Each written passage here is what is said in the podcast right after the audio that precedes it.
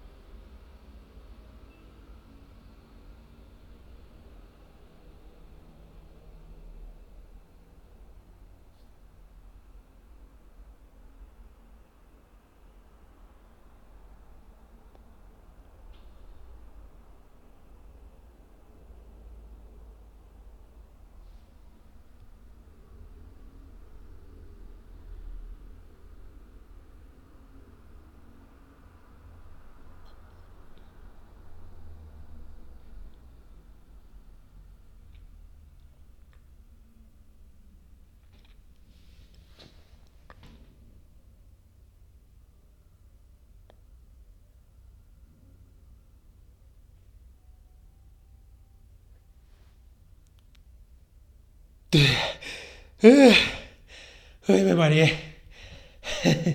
Bienvenidos al nuevo episodio de Pa' qué opino. Si igual me van a hacer caso. Yo soy el almirante Juan Santiago. Fecha estelar 11 de febrero del siglo 2021. Nos encontramos en el sector 66 de la galaxia de Chapiñero. no sé por qué quería hacer ese chiste de Star Trek.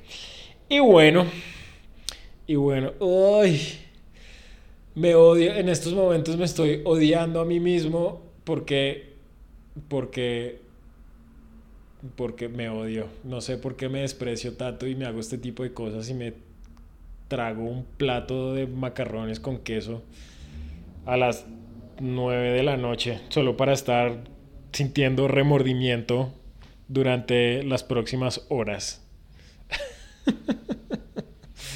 Ay, ¿por qué me? ¿Les pasa? ¿Les pasa? Eso sí, yo sé que les pasa. Seguro, y muy a menudo, que se arrepienten. Sienten remordimiento por lo que se tragaron. Porque son débiles de espíritu, así como yo. Hay que tener, sí, me falta fortaleza de espíritu para, para la dieta. Porque es muy berrajo y además esa mierda es tan salada que espérese voy por un vasito de agua. Ya listo, ya tengo mi vasito, ya puedo mojar la palabra. Entonces, arranquemos, arranquemos con esta vena. Y hoy sí, hoy sí, vamos a hablar del suceso más importante del fin de semana, que fue el Supertazón número 55. ¿Vieron el juego en el cual Tom, ¿cómo es que es? Thomas Patrick Edward Brady Jr. se consagró como uno de los deportistas más exitosos de el mundo. Así es, se ganó su séptimo Super Bowl. Y, oiga, qué vergüenza los Kansas City. No, mentiras, qué vergüenza no, pero sí los atendieron muy bravo. Los bucaneros se los, mejor dicho, nada, se los pasaron por la galleta con toda. Con toda. Y no, y bueno, no sé, ¿qué, qué, qué fallaron? ¿Qué fallaron? Pues, para los que vieron el juego, que seguramente no fue nadie, mmm, ¿qué fue lo que pasó? A ver, mi análisis, mi interpretación es la siguiente, que fue los Buccaneers tenían una muy buena línea defensiva y la línea ofensiva de los Chiefs estaban dejando pasar todo. Entonces cada vez que los, que los Chiefs estaban en la ofensiva y hacían el snap, de una los, la defensa pasaba a la línea ofensiva y le ponía mucha presión a Mahomes y el man tenía que hacer su magia, tenía que hacer un montón de piruetas para poder lanzar el balón. Y cuando lo lanzaba, como tenían en doble cobertura a, a Tyreek Hill, que es el receptor, pues el man no agarró ni una.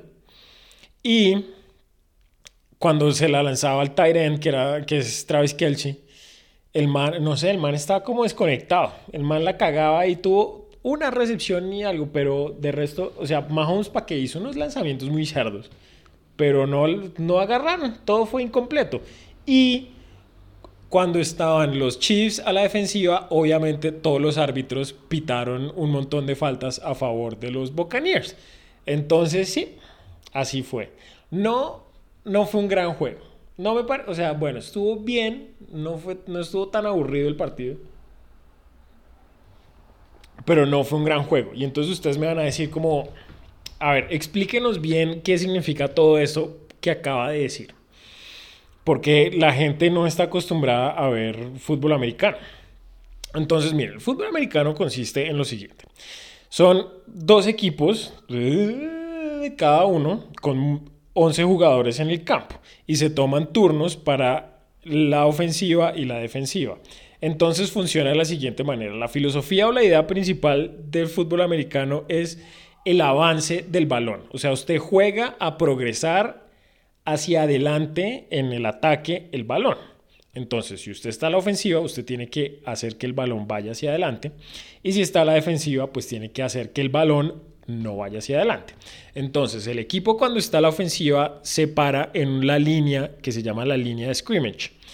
Y en la línea de scrimmage tiene que haber por lo menos cinco jugadores que son de la línea ofensiva. Y esos cinco jugadores se denominan el centro, los, el tackle izquierdo y derecho y el guardia izquierdo y derecho.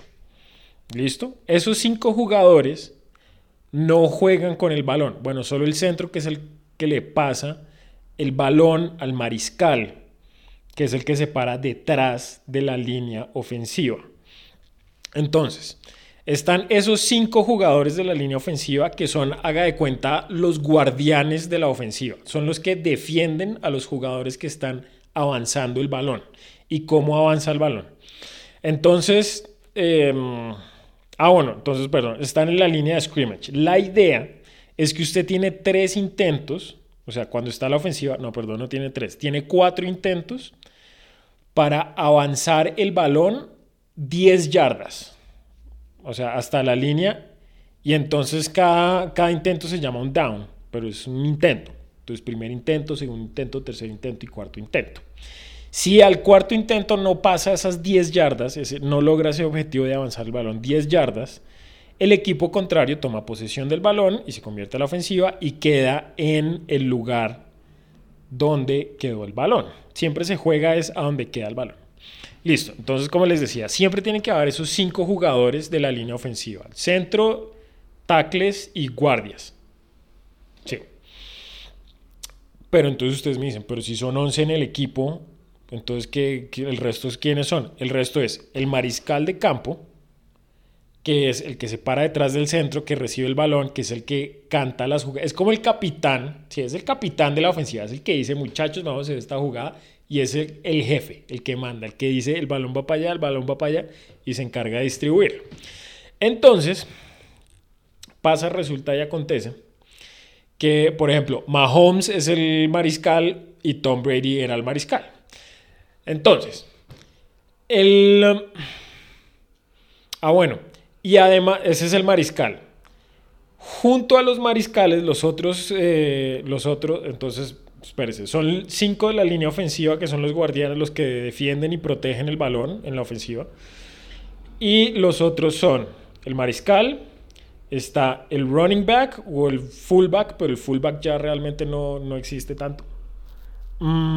Entonces, ¿qué hacen el running back? El running back es el que se para normalmente detrás o al lado del mariscal. Si van a hacer una jugada de correr, entonces el mariscal le pasa la bola al corredor y el corredor pues corre y busca una ruta para atravesar la defensa y avanzar las yardas.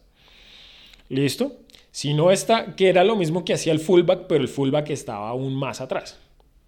No, perdón, el running back era el que está más atrás, el fullback era el que se paraba justo detrás del, del mariscal. Y además de esos, existen los receptores, que esos se llaman, ¿qué? En español creo que son los aleros, aleros profundos, algo así, sí, los aleros o los uh, wide receivers, que son los que se, paran, se pueden parar en los lejos de la línea ofensiva en cualquier parte, pero no pueden estar más adelante de la línea ofensiva y tampoco en teoría deberían estar muy atrás. pero ellos se pueden cambiar de posiciones antes de que comience la jugada. O sea, por ejemplo, el man puede estar a la derecha y puede salir corriendo para el otro lado y no pasa nada. Y el otro jugador, entonces espérese, uh, running back, QB, que es el quarterback, running back, fullback, wide receiver. Y el otro, el que me queda, es el tight end, que es hace que puede tanto hacer parte de la línea ofensiva, entonces puede bloquear a los defensas para que no avancen, pero también puede buscar rutas para recibir pases y correr.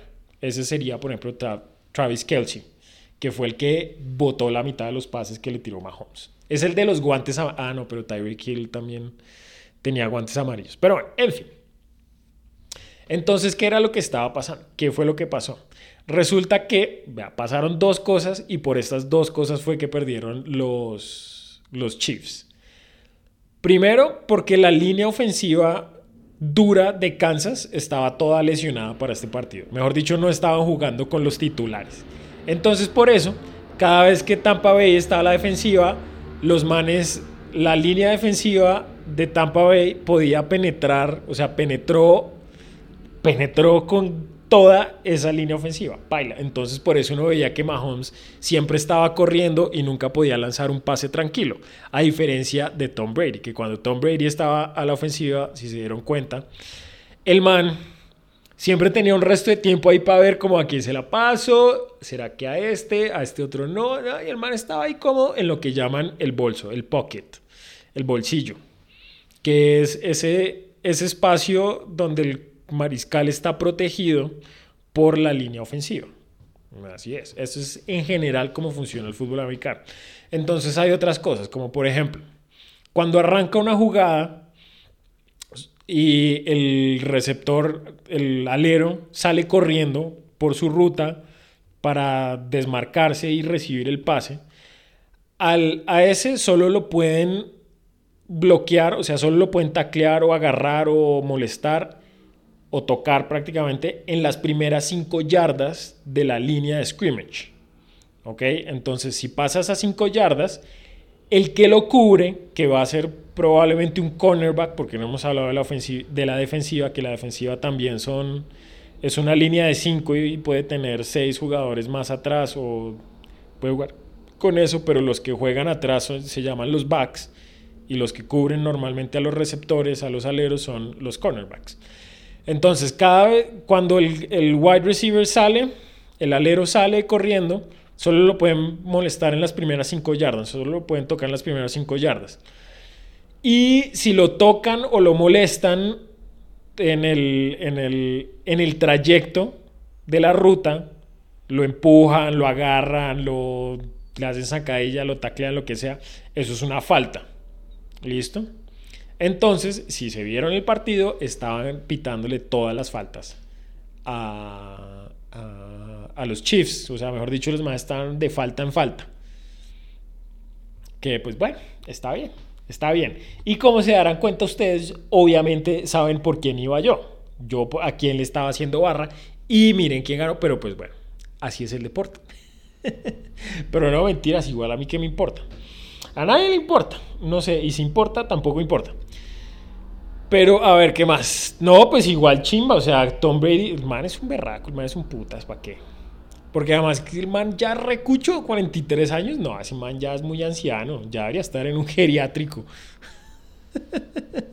y ve ahí el man ganando. No vamos a decir que es un campeonato mundial, así lo quieran de darle, pero ganando uno de los eventos deportivos más competitivos del planeta, eso sí, no podemos decir que no es. Muy parado el man. Muy bravo. Mm. Mm. Bueno, y también quería hablar del Super Bowl porque... Ah, pero espérese. ¿Será que hablo de esto primero? No, no. Sigamos hablando del Super Bowl. Porque si se vieron el juego, si vieron el comienzo del juego, vieron que salió un cuchito, eh, salió un cucho un holograma de un cuchito dando un discurso. Bueno, el holograma del cucho dando el discurso es ese man era nada más y nada menos que Vince Lombardi. O sea, si ustedes se vieron el Super Bowl completo, saben que al final del juego entregan el trofeo que se llama el trofeo Vince Lombardi. ¿Y quién era Vince Lombardi? Preguntarán ustedes. ¿Y ese man quién es? ¿Qué, qué, qué pitos toca? Bueno, mire.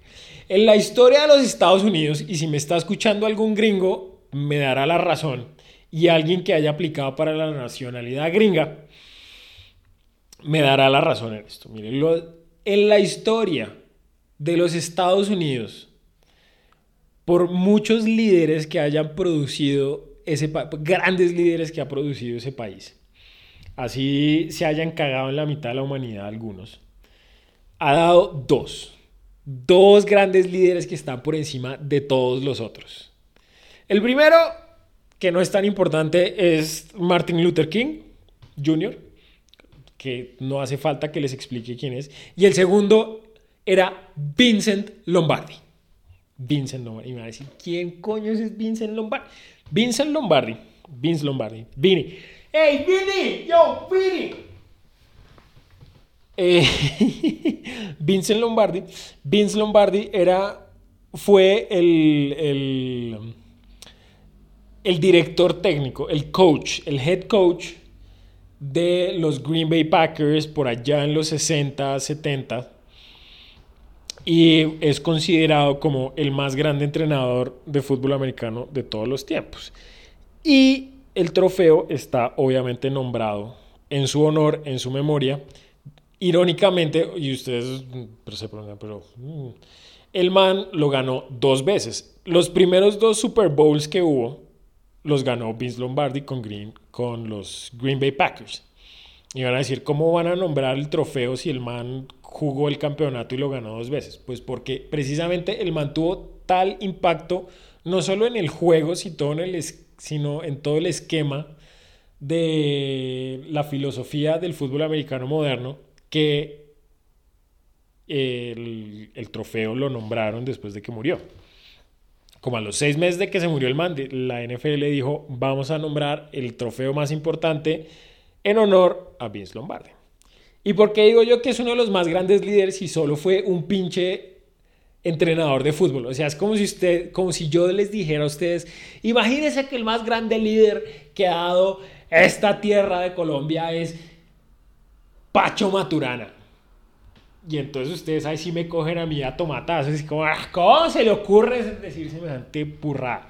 Y pues sí, o sea, tienen razón. O sea, Maturana, con lo buen entrenador que era, no era la mitad de buen entrenador, ni tuvo la mitad, o sea, no le llega a los talones a las capacidades de liderazgo que tenía Vince Lombardi. ¿Y por qué quiero hablar de este gran hombre? De este gran, porque era entrenador de fútbol americano, que es un deporte que no nos importa un carajo. No, realmente no, porque en estos días me vi la biografía del man, les recomiendo que se la busquen ahí en YouTube y el tipo realmente era un gran hombre. O sea, era, es de esos manes que cuando uno dice, ¿por quién voy a votar de presidente este año? Si uno tuviera a Vince Lombardi, uno diría, yo voto por ese man. Yo seguiría a ese man. Yo creo y confío en ese man. ¿Y por qué? Pues todo se remonta a los comienzos del siglo en una pequeña ciudad conocida como Nueva York y en un pequeño distrito de Nueva York conocido como el Brooklyn. Brooklyn, el Brooklyn, no, Brooklyn. pues el man nació en Brooklyn, hijo de familia inmigrante italiana, supremamente católica, eh, clase trabajadora y desde niño le tocó al, al man le tocó guerrearse. Al man, mejor dicho, el papá era carnicero y el chino desde chiquito le tocaba cargar reses para arriba, para abajo, para un lado y para el otro y moler y todo. Y entonces, en el vecindario donde, vivían, que era Brooklyn, siempre era, era un vecindario de inmigrantes, pero como ustedes saben, los inmigrantes siempre son ciudadanos de segunda clase y siempre son mal vistos, así sean italianos. porque es que esos manes hacen mucho escándalo y mucha bulla, hermano. Y es porque tienen muchos peladitos. ¿Por qué? Porque son católicos. Y si son católicos, no creen en los... No, no es que no crean en los profilácticos. Sí creen, pero no creen en usarlos. Entonces, mejor dicho, ese es el problema. Entonces a los manes los discriminan, pues los discriminaron mucho. Y el man desde pequeño se sintió discriminado, porque cada vez que el man llegaba decía, ah, el, italiano, el, ¿cómo es que es el, el término derogatorio para los italianos? Albóndigas, espaguetis, parmesanos, no, ¿cómo es que es? Les dicen los gringos. Les decían... Ah, se me olvidó. Bueno, no sé, en fin. Pero bueno, entonces el man desde pequeño, mejor dicho, se la pintaron de dos colores. Le dijeron, mire, uno, usted se queda aquí y sigue guerreándola y luchándola, eh, siendo vendedor de carnes, negociante de carne, carnicero transportador o lo que sea, lo que le toque, porque plata para la universidad no hay. Y el, la otra opción es, bueno, usted se busca una beca atlética y, y, se va para la universidad y estudia. Resulta que como el man era de una familia muy católica, el man dijo, ¿sabe qué? Pues yo mejor me voy a volver cura, yo me voy a volver cura. Pero entonces... Eh, cuando ya se iba al seminario y cuando dijo, ya me voy a volver cura, adivinen qué pasó. Ah, se le atravesó por allá una señorita, una damita, y el man dijo, no, ya yo no quiero ser cura. y entonces fue para la universidad y era jugador de fútbol americano, se consiguió una beca como jugador de fútbol americano y eso le ayudó a pagarse sus estudios en, un en una universidad jesuita. Entonces en la universidad jesuita, el man por ser tan devoto, los jesuitas le inculcaron los valores y los principios morales bajo los cuales se regiría durante el resto de su vida, que eran trabaje duro y amor al prójimo. Así como son los jesuitas, ustedes que fueron a la universidad, que estudiaron en la Javeriana y les tocó ver clase de teología y tuvieron eh, profesores curas, saben eso, saben la importancia. No, mentiras, no, no sé. Eh, no sé, oiga, sí, los que estudiaron en la Javeriana, ¿cómo es esa vuelta? Porque yo sé que les toca estudiar teología y todo en algún momento de la carrera, pero yo sé que todos ustedes son unos vagos y esa clase se la van y se la duermen y la sufren y dicen, ah, qué mamera, y ya la pasaron y créditos y sale. Pero, ¿creen ustedes que eso tuvo un impacto en sus vidas? Yo creo que no. No porque todos mis amigos de la Javeriana son una parranda de,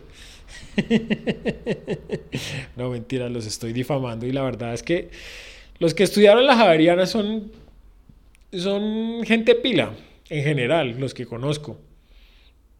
Mm, pero bueno, en fin, estamos hablando de Vince Lombardi. Entonces el man le gustaba mucho jugar fútbol en, en, la universidad y con eso fue que esa era la beca y ese fue el, como mejor dicho, lo que lo sacó adelante. Y entonces el man vivía con los jesuitas y el man era muy católico. O sea, el man iba todos los días a misa. Era de esos manes que iban todos los berracos días. No como ustedes, herejes, impíos, tibios. Es que era, ¿cómo es que era? Sí, creo que tibio es el peor insulto que le puede decir usted a un católico. Mucho tibio. Y no como dicen las, las, o como decían en mi época las chinas que le dicen a usted como, uy, qué man tan tibio. No, no, no. Si usted le dice a una persona católica devota de verdad, dice usted es tibio, eso es mano como si le mentara la madre, porque es que yo me acuerdo que yo tenía un compañero del colegio que la familia era muy católica. El man era una nea, el man una chanda, era una, una neita completa. pues la familia sí era muy católica. Y él también, obviamente, pues tenía ahí su, su coco católico con toda su culpa cristiana, la cargaba con, con ganas. Y nos decía que en la Biblia había un pasaje que decía que, que, era que Dios devoraría y no sé qué cosas a los tibios. Y por eso me acuerdo. Entonces todos ustedes que son una parranda de tibios, porque no van a misa nunca y no rezan nada, nada, mejor dicho, ustedes no creen en nada y por eso se van a ir al infierno. Todos. no, mentiras. Entonces el man, espera, estoy hablando de Miss Lombardi. Entonces el man era de esos que iba a misa todos los días. Pero eso no es importante. Eso realmente no es importante. Porque entonces el man salió de la universidad y dijo, ¿qué hago? Pues, mano, lo único que tengo para hacer es trabajar duro. Y entonces, ¿qué hizo? El man, cuando, pues, de convivir tanto con los jesuitas, el man dijo, pues, ¿sabe qué? Yo voy a ser profesor, porque eso es lo que me enseñaron los jesuitas. O sea, el valor y la alegría de enseñar. Entonces el man se volvió profesor de un colegio, de un, de un colegio católico.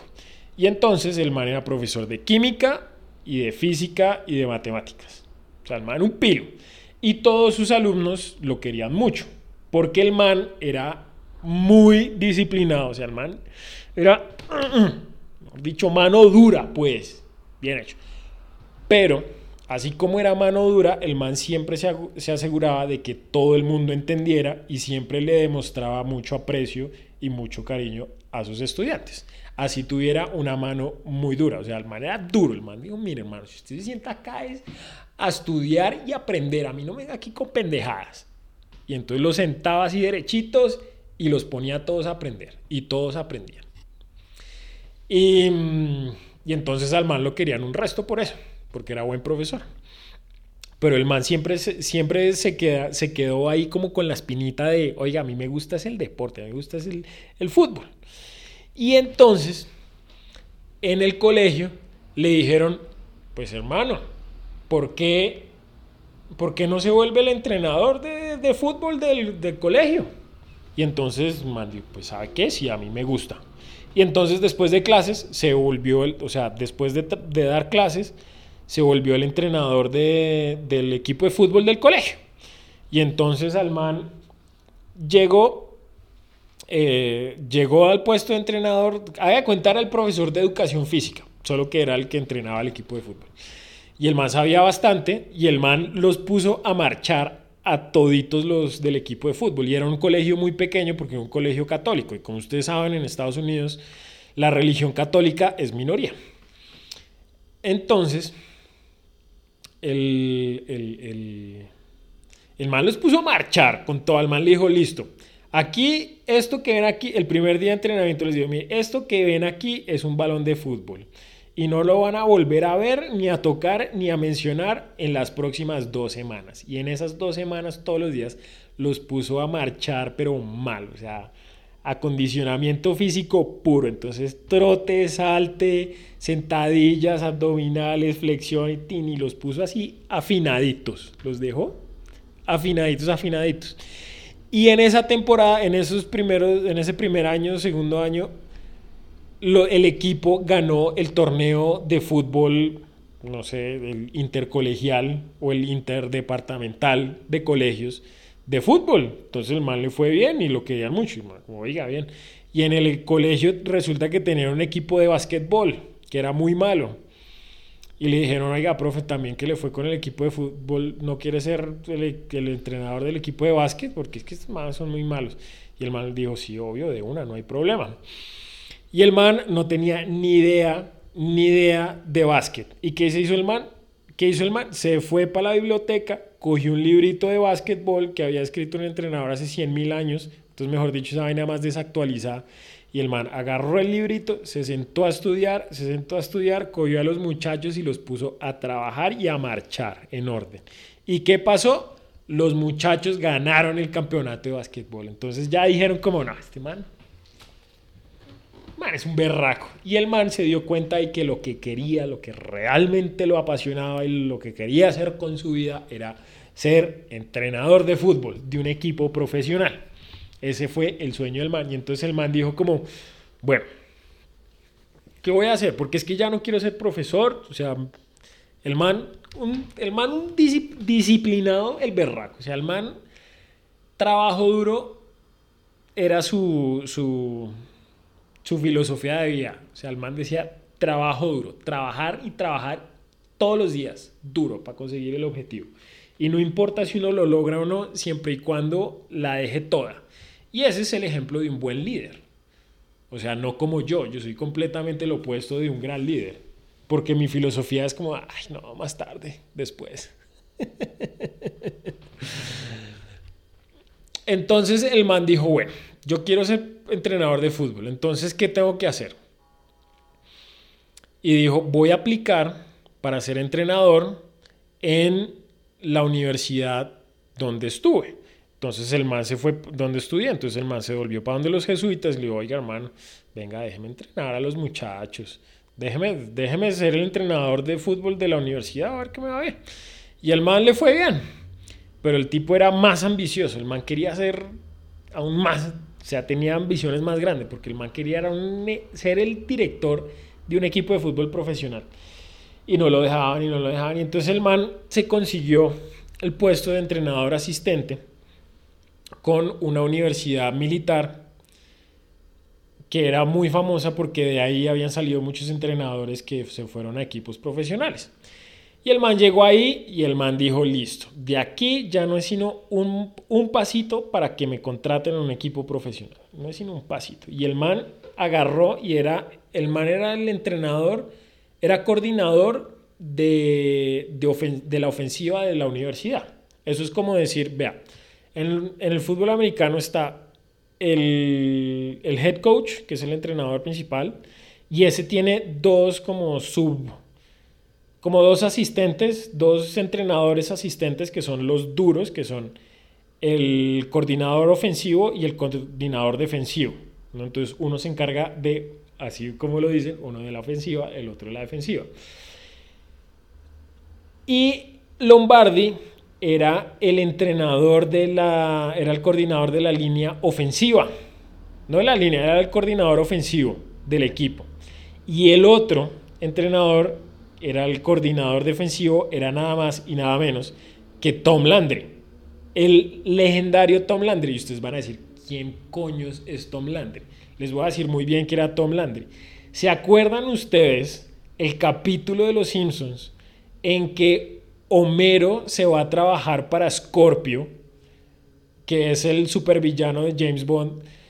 Y Homero está muy feliz y está caminando con Scorpio por la calle y ve un sombrero, ve un sombrerito, una fedora, pues como, como entre una fedora, un trilby, en una vitrina y dice como, ¡Ah! ese es el sombrero de Tom Landry.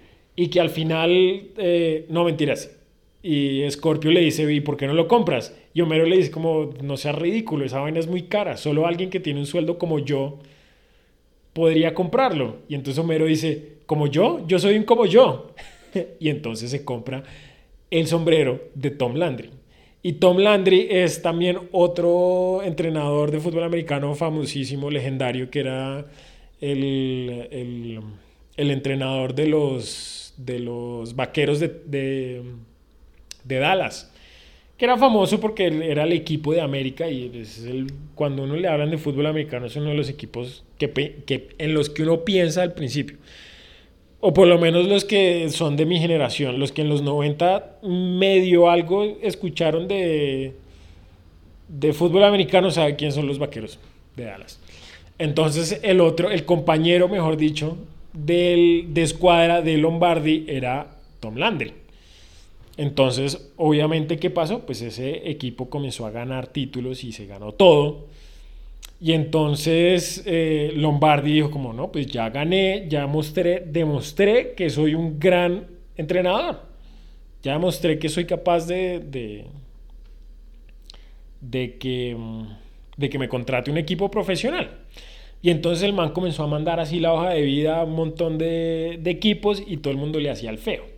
Hasta que un día fue y le dijo a su, a su a su entrenador jefe, a su jefe como, oiga hermano, yo, o sea, a mí me gusta y todo esto, pero yo quiero ser un entrenador eh, principal, yo quiero estar, yo quiero, o sea, me lo merezco y lo he trabajado.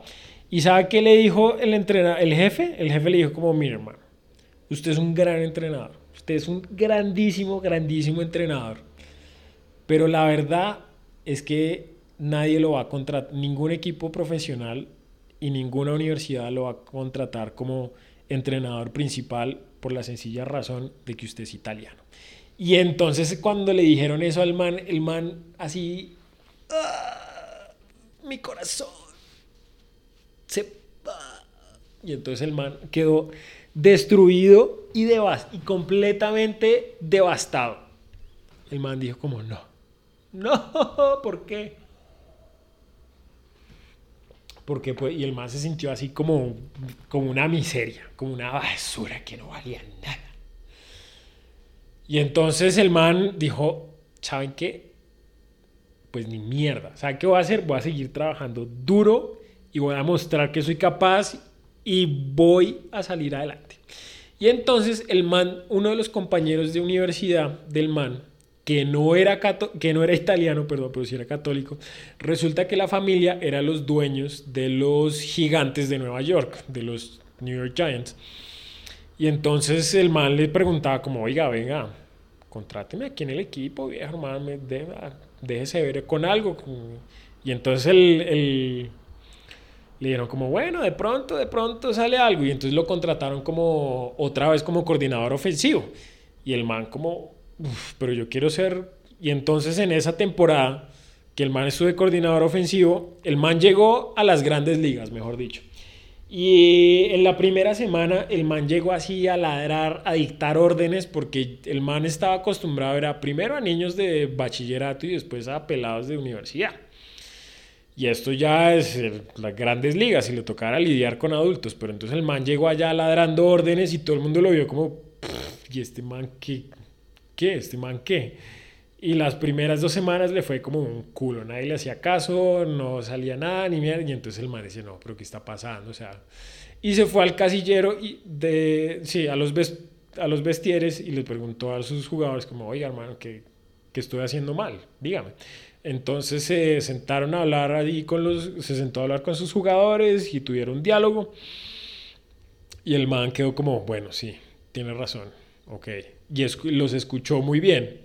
Y entonces a las siguientes semanas el man comenzó a aplicar lo que, lo que había escuchado en el vestier de sus jugadores. Y los manes comenzaron a copiarle, comenzaron a copiarle, comenzaron a decir como, oiga, este man sabe lo que está hablando, este man sabe dirigir, tiene unas ideas ofensivas y una manera de buena. Y comenzaron a hacerle caso, hicieron un gran equipo y adivinen qué pasó. Llegaron los gigantes de Nueva York a las finales del campeonato en esa época no existía el, el, supertazón, pero bueno, llegaron a las finales del campeonato de la, de la NFL, que ya pues era mucho, porque los gigantes les había ido como un, como un culo antes de que llegara el man. Y entonces el man dijo, bueno, vean, ya le mostré resultados, dígame a ver qué, ¿me va a volver entrenador principal o no? Y, el, y, el, y, los, y los dueños de los gigantes le dijeron como, no, man, eso no, no, no, va a pasar, o sea, no se haga ilusiones. Y el man dijo, bueno, está bien. Y en esas consiguió una entrevista con un equipo que eran los Green Bay Packers. Y los Green Bay Packers eran famosos porque siempre perdían. O sea, mejor dicho, ese equipo era más malo que Millonarios. los manes siempre perdían. O sea, malos, malos, malos, malos, malos. Y hay una anécdota muy famosa que es que Ah, bueno, entonces el man se entrevistó y le dijeron como, ¿quieres ser entrenador principal de los Green Bay Packers? Y el man dijo, sí, porque mi sueño es ser entrenador principal de un equipo profesional. Y ahí se le cumplió el sueño. Entonces el man dijo, sí, yo quiero ser entrenador. Y entonces cuando llegó de la entrevista, llegó a la casa y le dijo, mujer, familia, nos vamos para Green Bay, Wisconsin. Y entonces llega la hija y le dice como, eh, papá, ¿y dónde queda Green Bay? Y el papá le dice, pues y Lombardi le dice, en Wisconsin. Y le dice, sí, pero ¿en qué parte? Y el man se queda ahí pensando un rato y dice como, hmm, espérese, saca un mapa. Y saca el mapa y no encuentra Green Bay. Y entonces la hija le dice como, ¿en serio se quiere ir a ser, o sea, quiere irse a ser entrenador en un pueblo que ni siquiera aparece en el mapa? Y el man famosamente dijo, tranquila mija, cuando yo termine con Green Bay, todo el mundo va a saber dónde queda. Entonces, uy, pucha, el man ya ahí las, o sea, las estaba cantando desde antes. Por eso es que era un gran hombre. El man no tenía miedo de decir las cosas como iban a ser. Y tenía el carácter y, el, y, el, y la determinación de, de cumplir con su palabra, de llevar de, de llevar, ¿cómo es que es esa expresión? Con su cometido, algo así. Y bueno, y en fin, entonces el man llegó a Green Bay, que era un equipo legendariamente malo, pésimo. Y el man, o sea, en la temporada antes de que el man llegara, los manes habían perdido todos los partidos. Todos los partidos de la temporada los habían perdido. Y en la primera temporada, los manes quedaron con un récord positivo. Normalmente eh, quedaron que siete victorias contra cinco derrotas. Y entonces, en el primer equipo, en el primer partido que jugaron, ganaron. Y los manes estaban tan contentos que lo sacaron en hombros al entrenador y todo. Como, sí, por fin, nos va a sacar de este hueco tan horrible en el que estamos.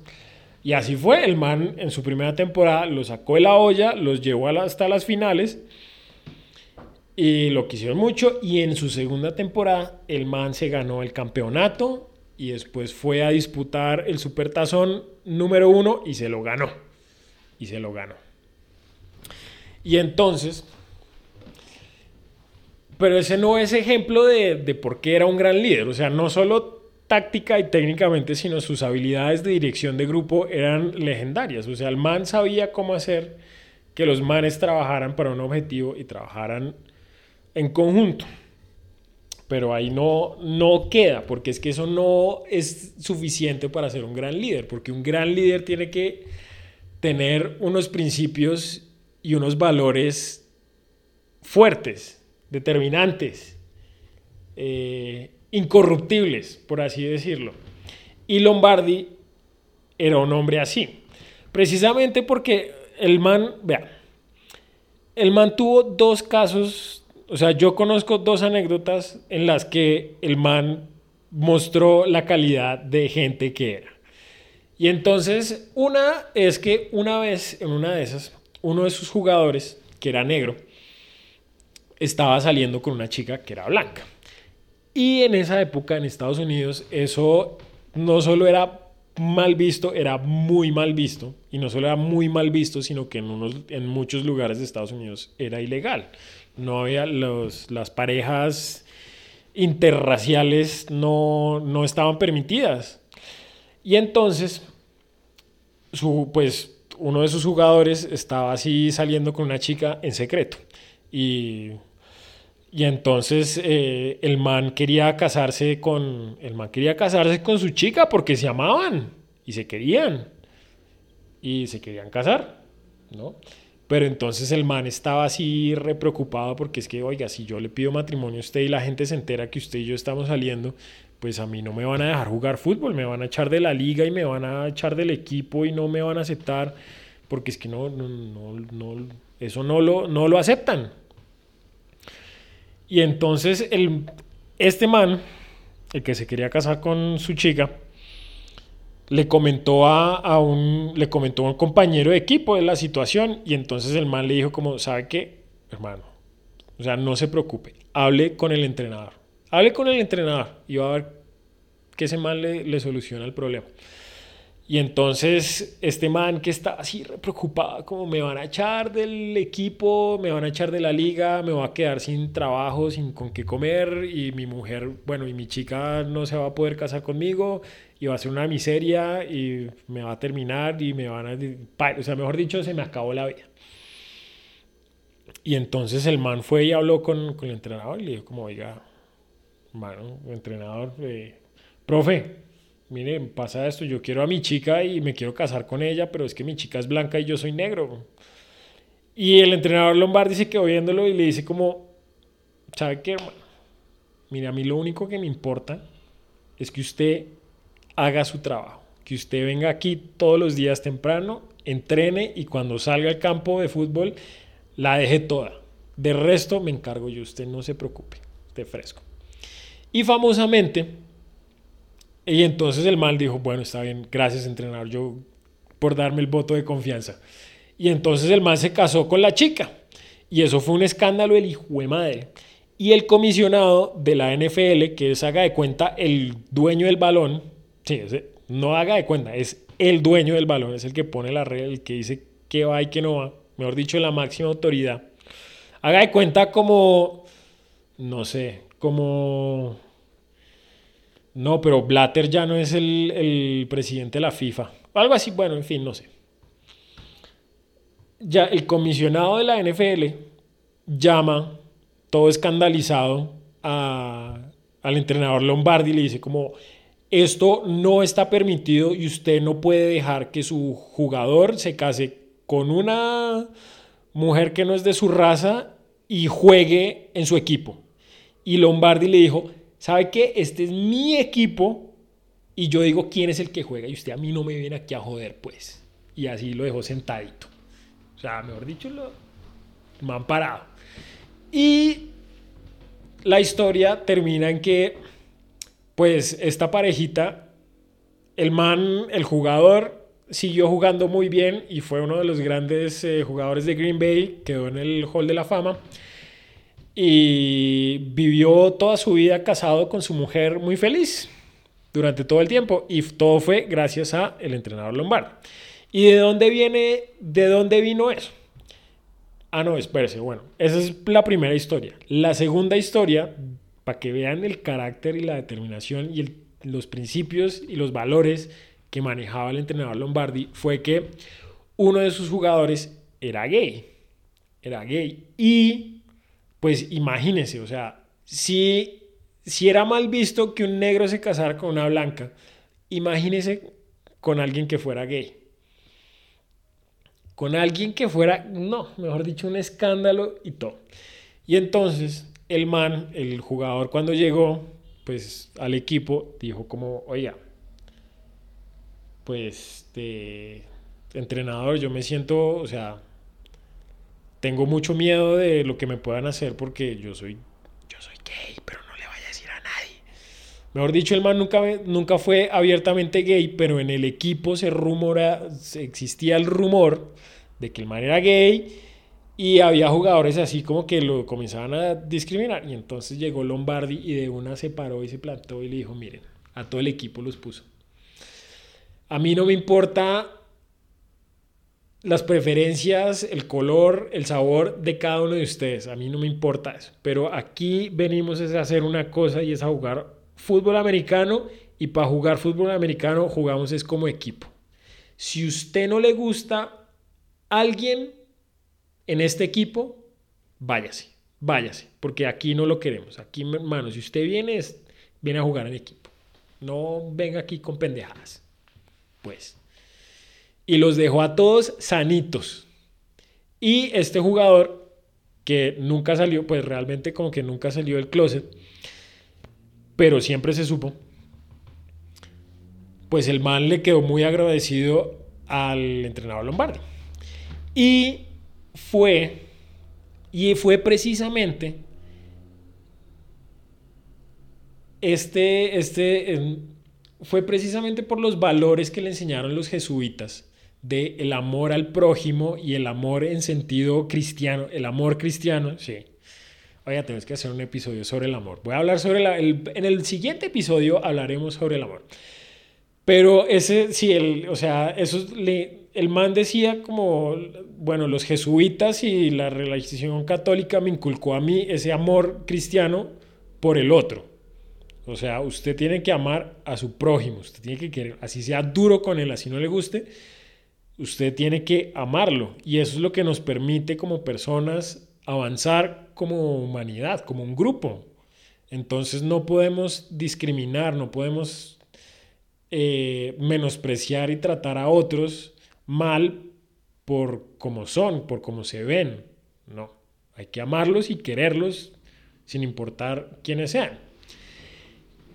Y, y también eso le quedó muy, muy, muy integrado a su ser precisamente por la discriminación que él sufrió cuando era joven, porque lo trataban de italiano, de, de piel oscura, que entonces usted, no, si usted es de segundo, usted no vale nada, no vale un centavo y nunca va a ser nadie precisamente por quién es, por el color de su piel, por el origen de su familia, por su apellido, por ser chaparrito de piel oscura, dientón, eh, con la nariz chata y visco y, bueno, no visco, pero con miope y daltónico al man lo, lo discriminaba. Entonces el man, cuando, pues, cuando estaba creciendo dijo como, oiga, me hizo sentir muy mal y yo no quiero nunca que nadie se sienta mal por lo que yo me sentí mal.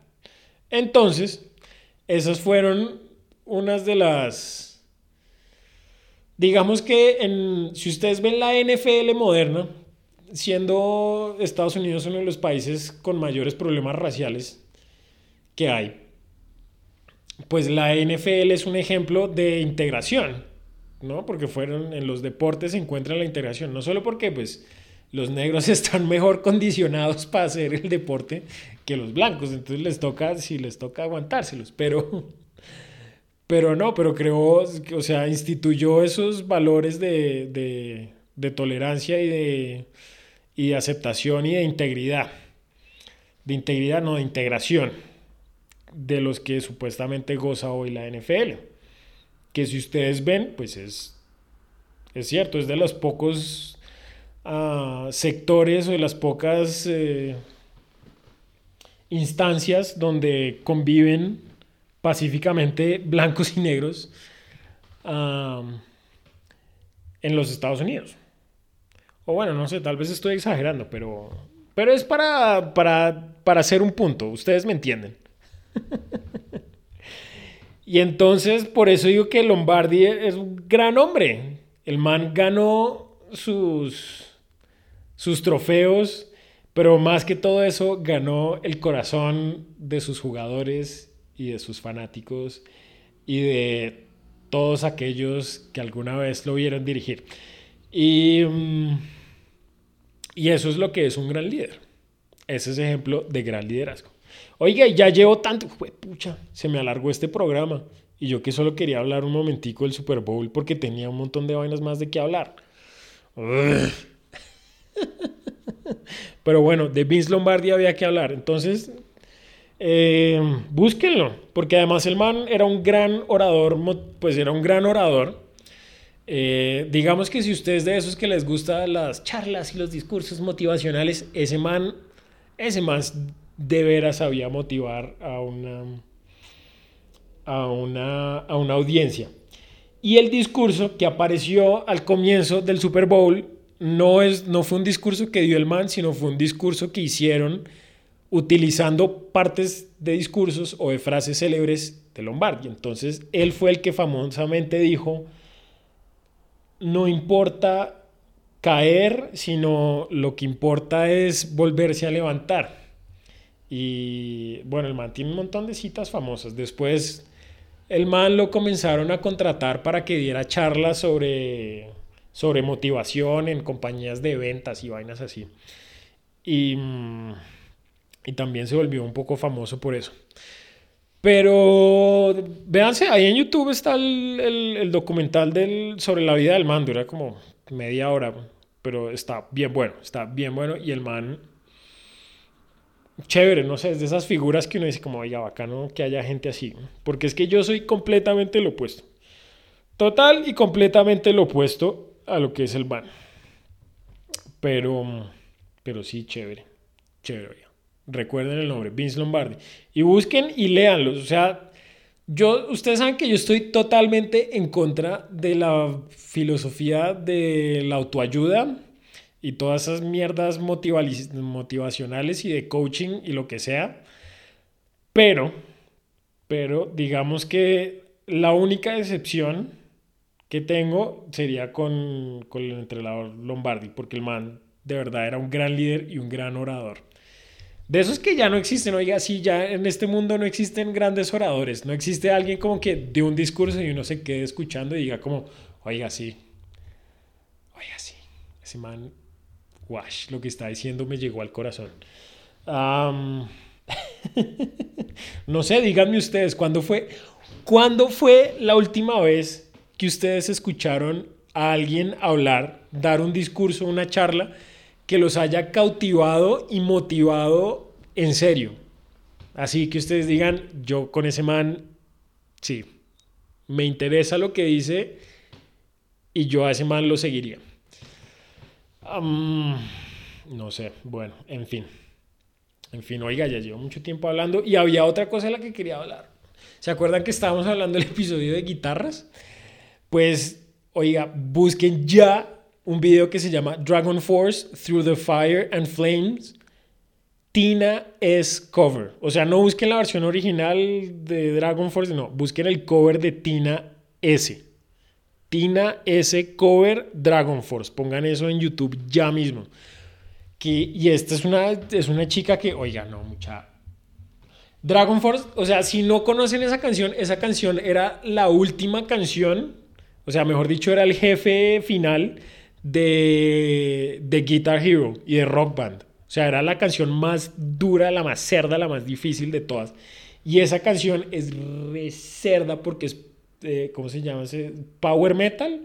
Entonces, de ese metal que, de ese metal que es muy melódico, pero es muy rápido, o sea, muy rápido, muy, muy, muy rápido, pero se oye, pero como es melódico, se oye y se entiende cada una de las notas.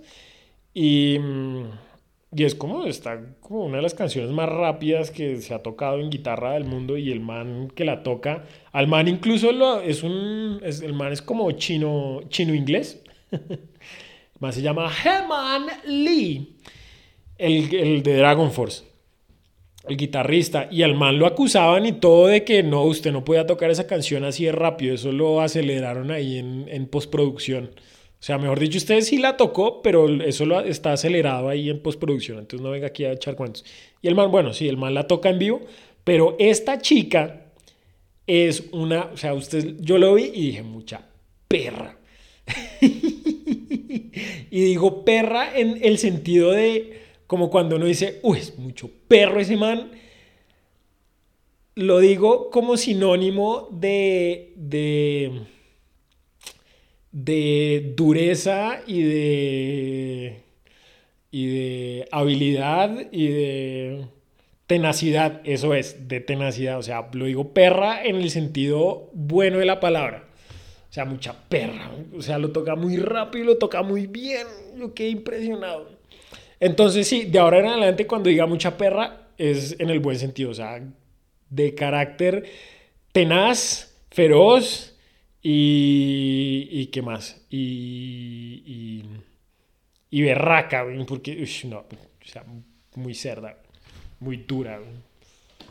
Muy, muy, muy dura. Me dejó impresionada esta chica y, veo, y ahorita estoy viendo que tiene un montón más de canciones. Entonces voy a Voy a revisarlo porque, uy, no. ya se da mucha garra. O sea, en serio, muy dura, muy dura. Búsquelo, búsquelo en YouTube. Ese es el recomendado en YouTube de esta semana. Ese y el documental de, de Vince Lombardi. Pero mejor dicho, ¿sabe qué? A mí me importa un culo, váyanse todos para el carajo. Ya sé que llevo casi una hora despotricando aquí sobre temas que realmente creo que a nadie, a nadie le importan en estas latitudes. Pero bueno, espero que hayan aprendido un poquito y se hayan entretenido con el episodio de hoy. Ah, oiga, y el dato científico de hoy, la perla científica del día de hoy. ¿Sabían ustedes que solo hay un animal sobre la faz de la Tierra?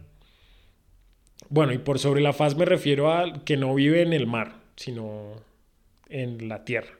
Solo hay un animal en la Tierra que se conoce que produzca un pigmento de color azul. Yo no sabía eso, hasta hoy me enteré. Mejor dicho, no existen casi animales azules. No existen, pero me van a decir, no, pero si hay un montón, hay mariposas, hay escarabajos, hay pájaros que son azules. O sea, técnicamente sí son azules, pero no son azules porque tengan pigmento azul, sino por las microestructuras de las escamas o de las plumas que lo que hacen es que difractan, difractan, difractan.